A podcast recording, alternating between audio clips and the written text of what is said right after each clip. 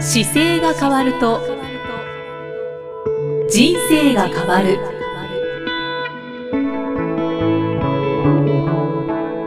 こんにちは、生きみえですこの番組では中野生態東京青山の院長姿勢治療科中野孝明先生が人生が変わっていく成功する姿勢力についてお話ししていきます中野先生今回もよろしくお願いします、はい、よろしくお願いしますさて今回は不定期でお送りしています姿勢力を高める中野孝明マイブーム ご紹介いただきます、はい、ありがとうございます久しぶりですねそうですね前回が何でしたっけこのマイブーム前回は結構前なんですよね結構前ですよねそうですよねはい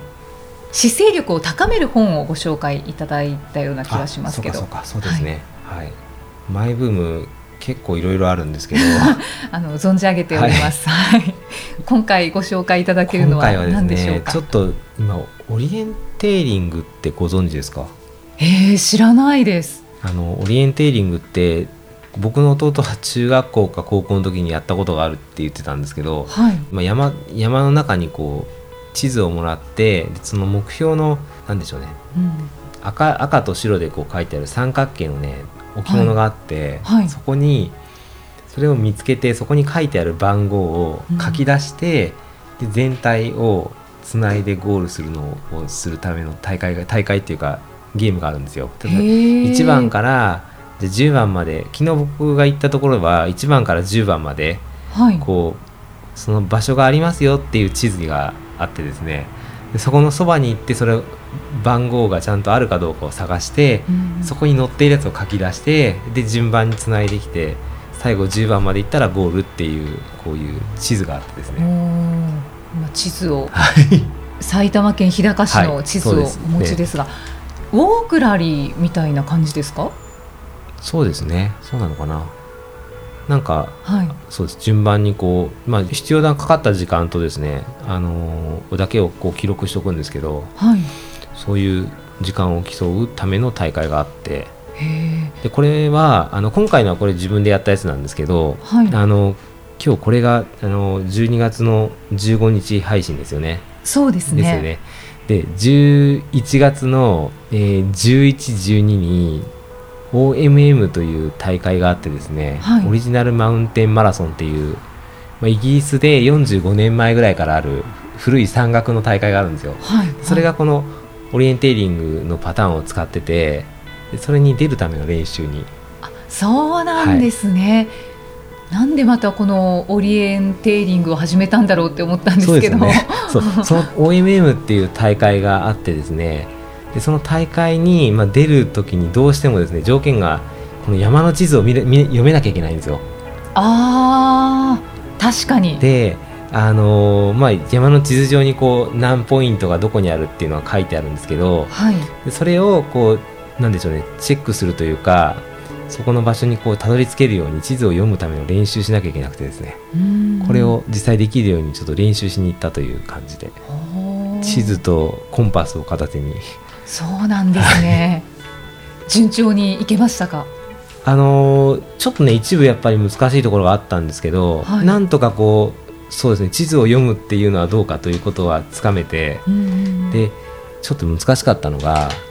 あの今僕普段トレーニングするときに時計はめてるんですけど、はい、なのでこれ通常もう今 GPS っていうのがついてて。自分が例えばここから表参道まで走るときにもしスイッチ入れてたら表参道まで何メートルですよってすぐ分かるんですよ走った距離がそうなんですねだからマラソンでもじゃあ42キロ練習しようと思ったらこれ見てれば42キロが分かるんで、うんうんうん、自分がじゃあ今何キロまで来てるっていうのが分かるんですけどこの GPS の機能を使っちゃダメですよっていう大会なんですああそうなんだそうですなので、はい、地図上でおおむね次のポストまで 500m ありますって言ったら、はい、 500m が GPS 使えないので自分の足で 500m はこれぐらいだと思ったところに障害その目標のものがあるので探さなきゃいけないんですよね。はいはい、その 500m が、まあ、平地と上りと下りでなんか全然ち思ってる感じと違っててですね下りだとなんかあっという間についちゃうし上りだとなんか距離がなんか長いなって感じたり、えー、難しいですね。そうなんですだから自分の歩幅が 100m で自分の歩幅が何歩かとかをちゃんと覚えてなきゃいけないんですけどあそれがそういうことですねな。んかねか走ったり考え事してるとすぐ忘れちゃうしああ、集中力も必要でだ。そうですね時間でこれぐらいなのかなっていうのも、まあ、走る時と平地では全然違うので、うんそれを、まあ、2人ペアでやるんですけどあー2人であのこの辺じゃないって言って探してピタッとあればいいんですけどね、でうんその距離をななんとなくこう調整しに行ったのが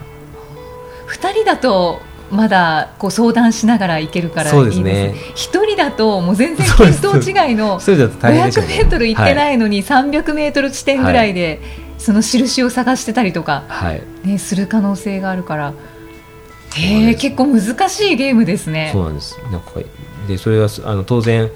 大会の方はタイムを結構競うのでああーのその時はだからトレイルランニングとこの地図を見るっていうのが両方入ってくるのでほう基本的に走るんですか。あの走れれば走った方がいいですねあ時間が限られてそうですてそ,、の時間内に必要なポイントを取ってゴールしてなきゃいけないので,、うんうんで1泊2日なんですよその大会うんは。そうなんですか。でしかも条件が悪いのが喜ばれる大会で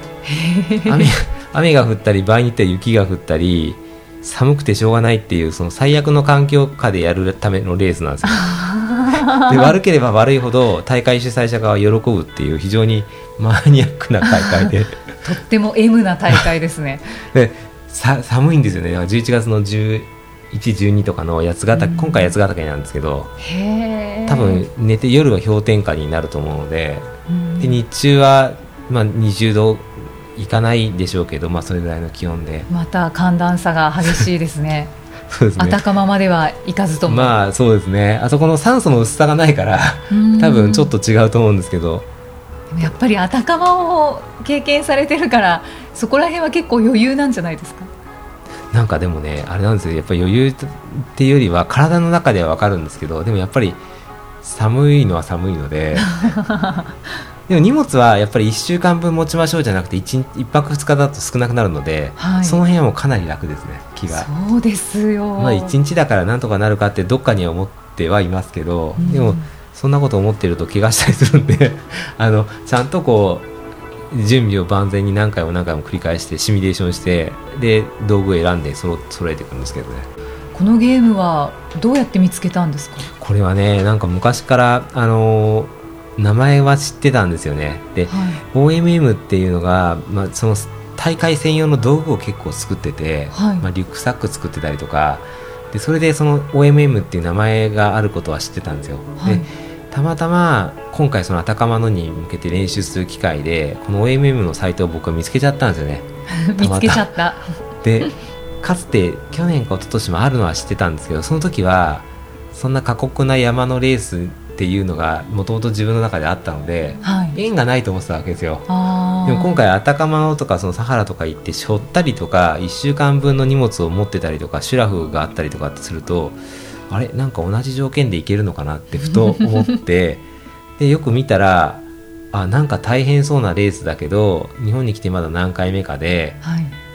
あの歴史がある大会だっていうのがあったのでじゃあ歴史がある大会だったらなんか多分面白さがあるはずだなと思って。あーでとりあえずあのいつものトレーニングする仲間とかあたかま行くメンバーに「これ出るけど出るって大人いませんか?」って言ったらもうすぐ「あ行きます」って言って手を挙げてくれた人がいてでおーそれ一緒に2人で行くんですけど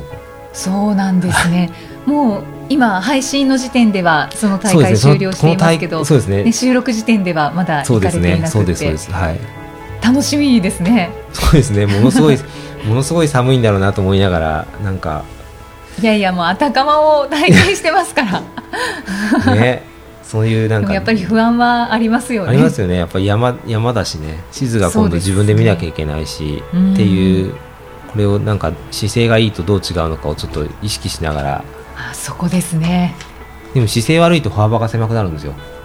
そうなんです、ね。姿勢を起こして正しい位置でちゃんと動かしてる時と曲がった時では歩幅が短くなるのであーなのでそれは確かに違うんですよねあそれとっても重要ですね。そうなんですで姿勢を起こして登った方が登り登りやすかったりとかうんっていうのはやっぱりな山にもあるのではい。そういうのを自分でちょっと実験しながら